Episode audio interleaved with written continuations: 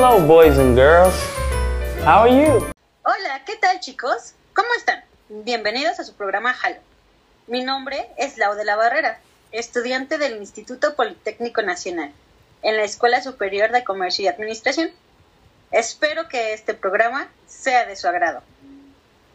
Hoy nos encontramos reunidos en esta sala con Antonio, Alan, Josué y Osvaldo. El nombre de Halo fue creado tomando en cuenta las iniciales de nuestros invitados. En este episodio hablaremos sobre películas que a todos nos gustan y de los mensajes o aprendizajes que nos han dejado.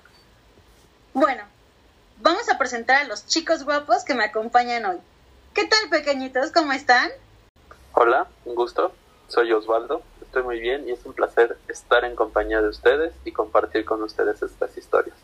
Antes que nada, mi nombre completo es Osvaldo Emilio Cabañas. Tengo 19 años y actualmente vivo en la Ciudad de México.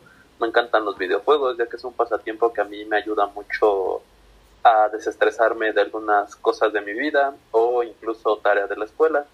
Al igual que soy fanático del fútbol y le voy al Cruz Azul. Hola, ¿qué tal? Soy Josué, tengo 19 años y vivo en el Estado de México. Algunos de mis mejores pasatiempos son los coches. Me encanta ir a eventos y pasarla muy bien con la gente que me acompaña. Muchas gracias por la oportunidad de grabar con ustedes. Hola, estoy muy bien, gracias. Encantado de estar aquí. Soy Antonio Fuentes, aunque muñeco para la banda. Tengo 19 años, soy de la Ciudad de México. ¿De dónde más? Pura calidad. Me gustan los deportes como el básquetbol, fútbol y el box. Las películas de acción son mis favoritas, de hecho les hablaré de la mejor. Y también me gusta ver documentales. Deberían de ver algunos, ¿eh? Hola Lau, un gusto. Estoy bien, gracias. Pero primero que nada, debo presentarme como se debe. Mi nombre es Alan de Anda, tengo 18 años y soy estudiante del Instituto Politécnico Nacional. Mi pasatiempo es la loquera, el exceso, pero más que nada me gusta hacer corajes con las chivas rayadas del Guadalajara. Es mi relación tóxica. Vivo en la Ciudad de México y mi mayor pasatiempo, aparte de enojarme con mis chivas, es ver series y películas. ¿Cómo estás tú? Súper feliz de que estén aquí y ansiosa de que me den las recomendaciones que traen el día de hoy.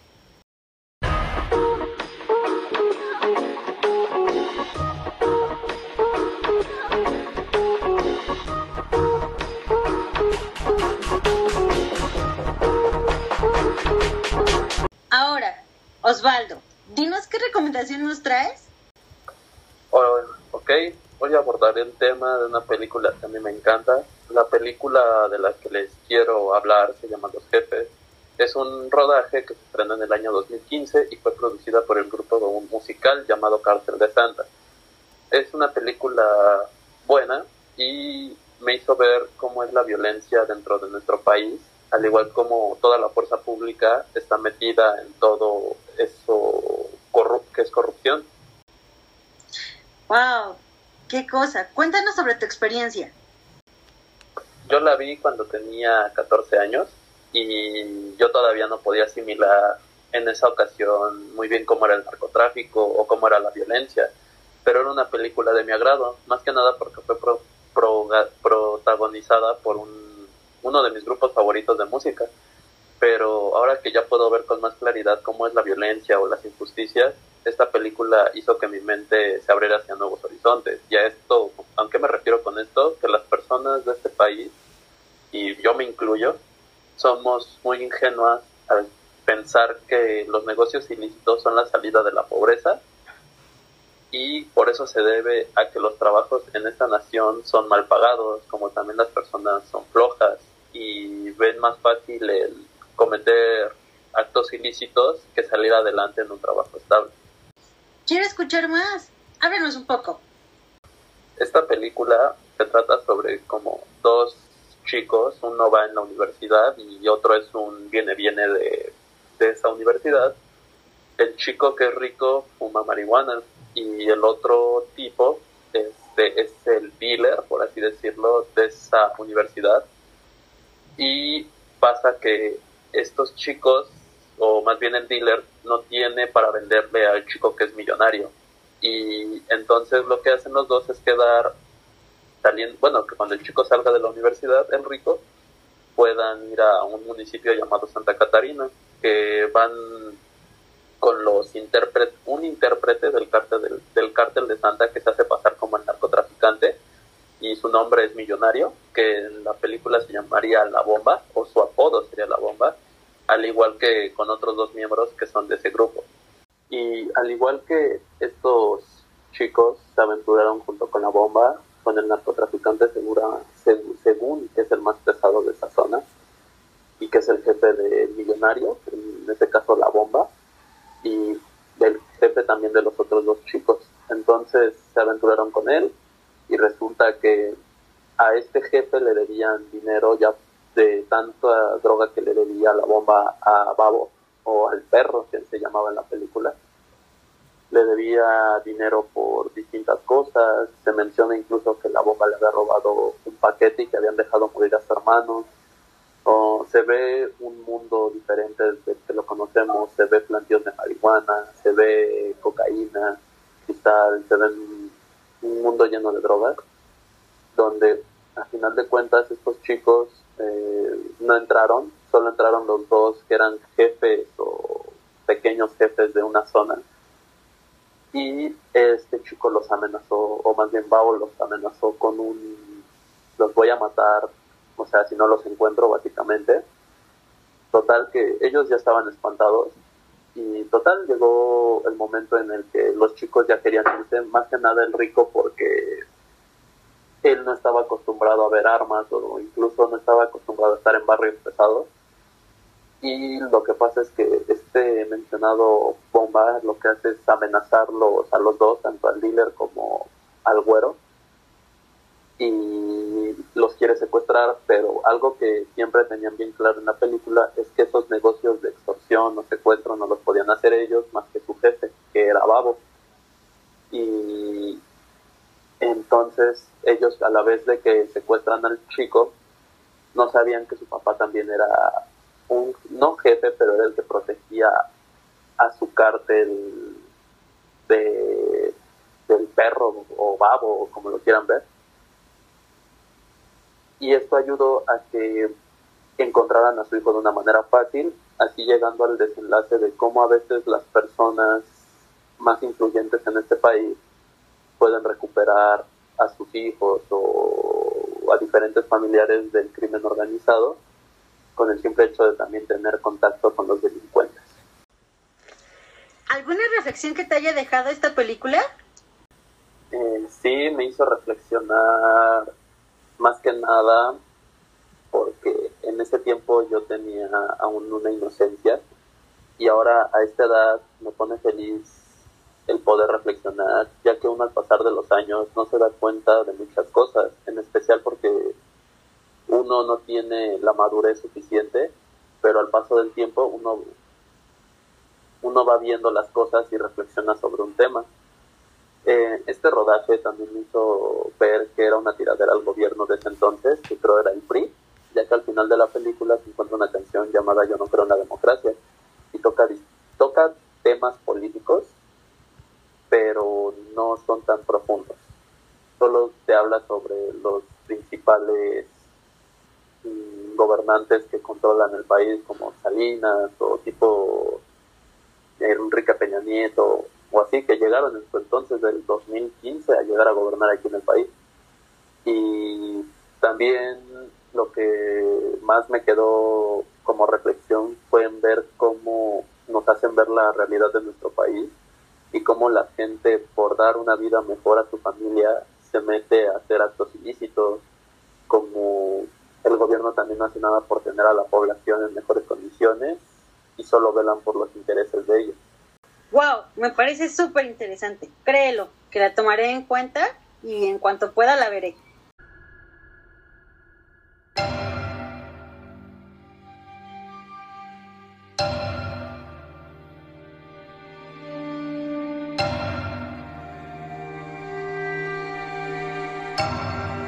Josué, platícame de la película que tú me traes. Bueno, pues fíjate que la película que yo les vengo a recomendar es la de El Hoyo, es una película que me gustó bastante, me pareció muy bueno el contexto que le dieron. Siento que los personajes se desarrollaron como tenía que ser y me dejó con ganas de más. Dinos de qué se trata. Pues mira, el hoyo es una especie de prisión organizada en niveles de celdas verticales y con un agujero central en común. En cada celda conviven dos reclusos y una única plataforma repleta de comida pasa a diario de arriba a abajo para que los prisioneros coman por turnos. El nivel de abajo solo podrá comer durante un corto espacio de tiempo la comida que hayan dejado los reos del nivel superior y así sucesivamente. Aquí lo interesante y lo que me intriga más es que no se sabe cuántos niveles son los que existen, y claro que entre más abajo te encuentres menos posibilidades tendrás de comer. ¡Wow! ¿Y qué mensaje? Dinos, ¿qué mensaje te dejó esto? Pues una metáfora bastante fuerte, pero creo que es la que destaca más en esta película, es la de el comer o ser comido. ¿Por qué te digo esto? Porque al principio de la película, el primer compañero de Goreng es Trimagasi, un hombre de edad avanzada que lleva mucho tiempo en el hoyo, y le explica a él cómo funciona. Él no permite que se le aproximen demasiado, dejando claro que cada uno debe valerse por sí mismo. Se trata de comer o ser comido. Trimagasi escogió un objeto para llevar consigo en aquel lugar, un cuchillo que se afila por sí mismo, listo para atacar y defenderse a toda costa. ¿Cómo termina la película? Pues para entender esta película, fíjate que es necesario analizar el final, ya que su desenlace despierta bastante confusión entre los espectadores. Encerrado en esta prisión distópica, donde a cada quien le corresponde un nivel, Goreng conoce a una mujer que se hace llamar Miharu, quien es una especie de asesina salvaje que baja muy seguido en la plataforma donde les ponen la comida hasta porque quiere llegar al, al último piso para buscar a su hija. Mm, desde mucho tiempo de la película el espectador está inducido a pensar que esta mujer está loca y que no existe ninguna niña en el recinto, ya que sería imposible que pudiera sobrevivir ahí. Pero sin embargo, cuando el protagonista y su compañero Bajarat logran acercarse al final del hoyo en su plan de revuelta, ven a la niña escondida y se detienen para ayudarla. Y tras la muerte de su compañero, Goreng continúa el viaje con la hija de Miharu. Y aquí es en donde acaba esta película. Fíjate que te deja como con con ese con ese sentimiento de querer más más o sea saber en qué terminó bien la película pero creo que es parte de dejar este pues abierto el final a como la gente lo quiera interpretar o dejar a la imaginación ¡Qué intriga! Necesito verla cuanto antes. ¿Y ustedes ya se vieron el hoyo? Solo en Netflix.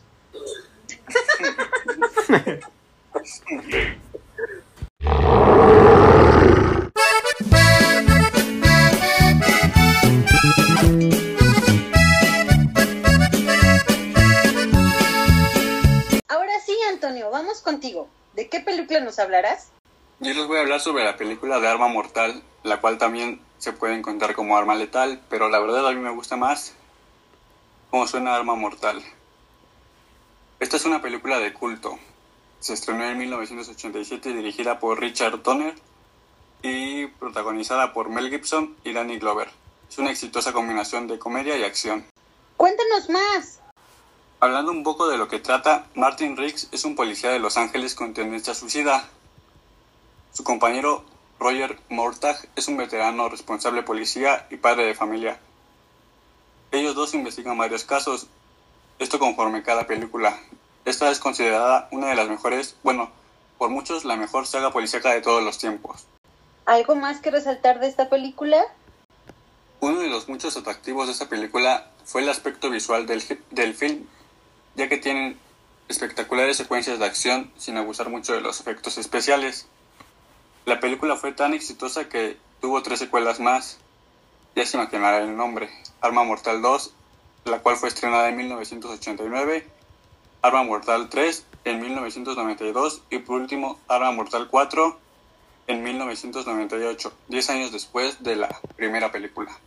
¿Por qué esta peli? Bueno, esto de los que esto de los de lo que les hablé es para ponerlos en contexto de lo que trata la película. Pero en sí yo vengo a hablarles del por qué he escogido esta película y mi experiencia con esta misma. Hace aproximadamente dos años encontré un canal donde por las tardes pasaban películas que me gustaban y no las conocía, pero me gustaban. Al acabar la película anotaba el nombre de ella para, para en un futuro pues verla de nuevo, ¿no? Pero no sentado en mi sofá. El caso es que el día 17 de agosto del 2019, mira, tengo la fecha exacta de cuando vi estas películas. no fue la primera o la segunda, sino la tercera película fue la que vi.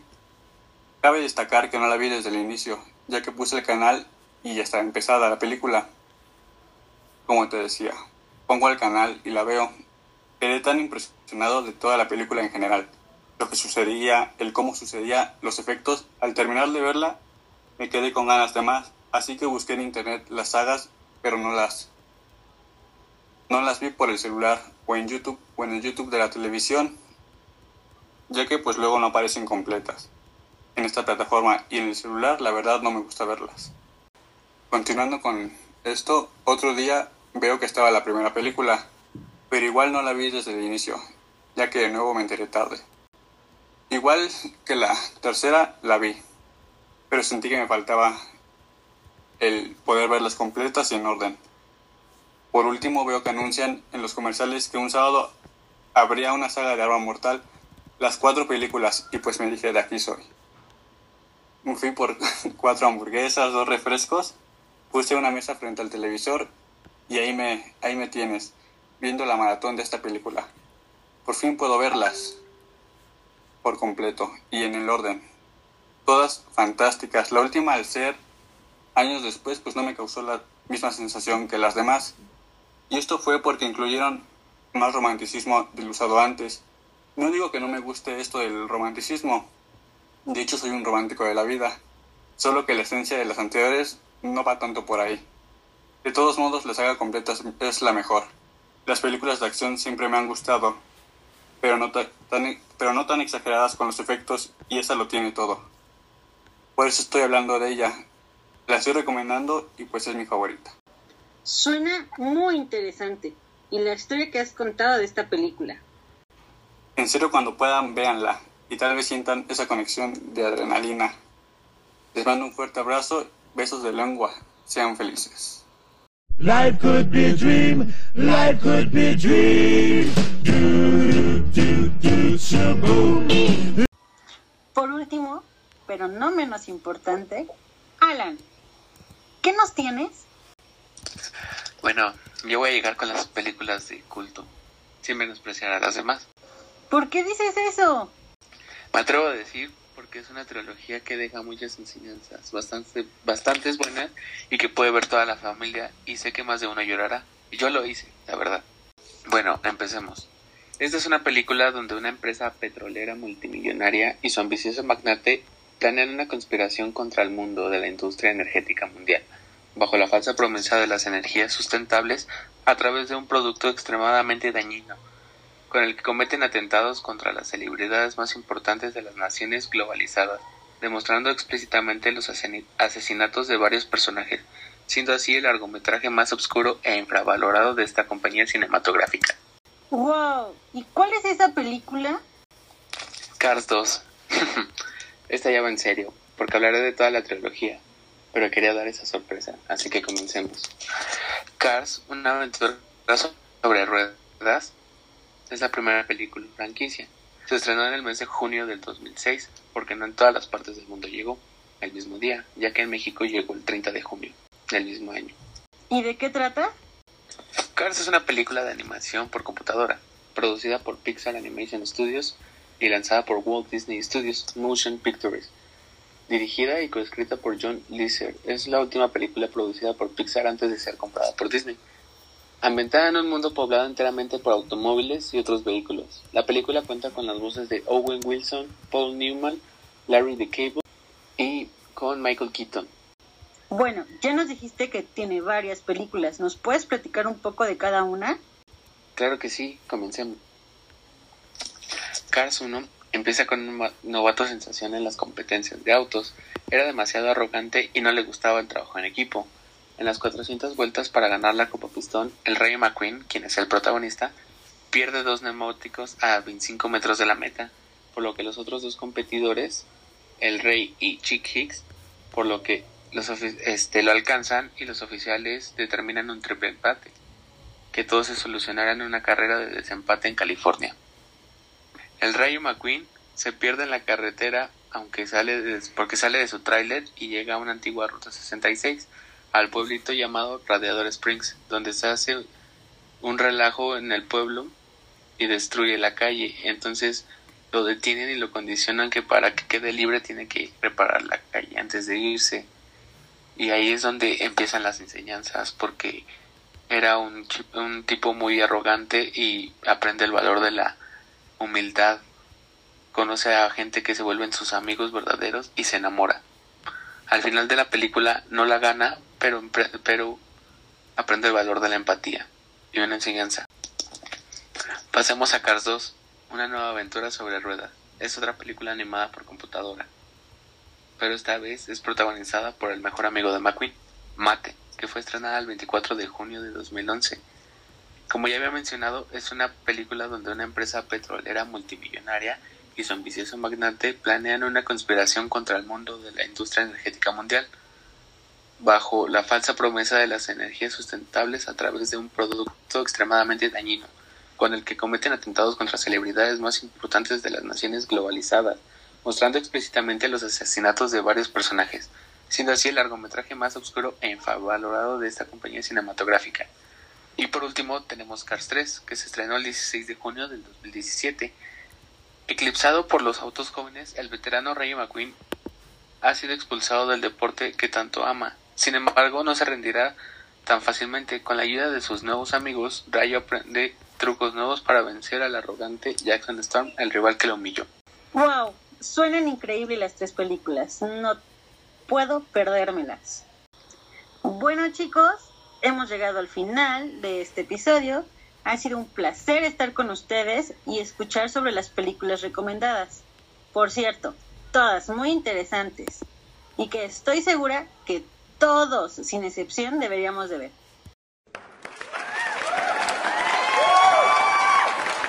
Muchas gracias, Lau. Eh, la verdad, me gustó compartir con todos sus distintas opiniones y sus experiencias. Gracias por su tiempo. Esperan, espero tengan un lindo día y que esta fue una gran experiencia para mí, donde yo aprendí demasiado de cada uno de ustedes. Si quieren contactarme para más información, mi Facebook personal es Osvaldo Emilio Cabañas y síganme en Instagram como Osvaldo Cabana. Al igual, Lau, yo también te doy muchas gracias por haberme invitado a formar parte de este podcast. Estoy muy satisfecho con la grabación y al igual me llevo unas buenas recomendaciones. Recuerden seguirme en, en mis redes sociales, mi Facebook como Josué de la Cruz y mi Instagram como Josué de Dedo 5000.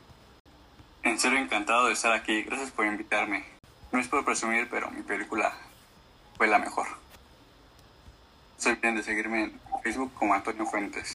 Vean las películas para que vean cuál es la mejor.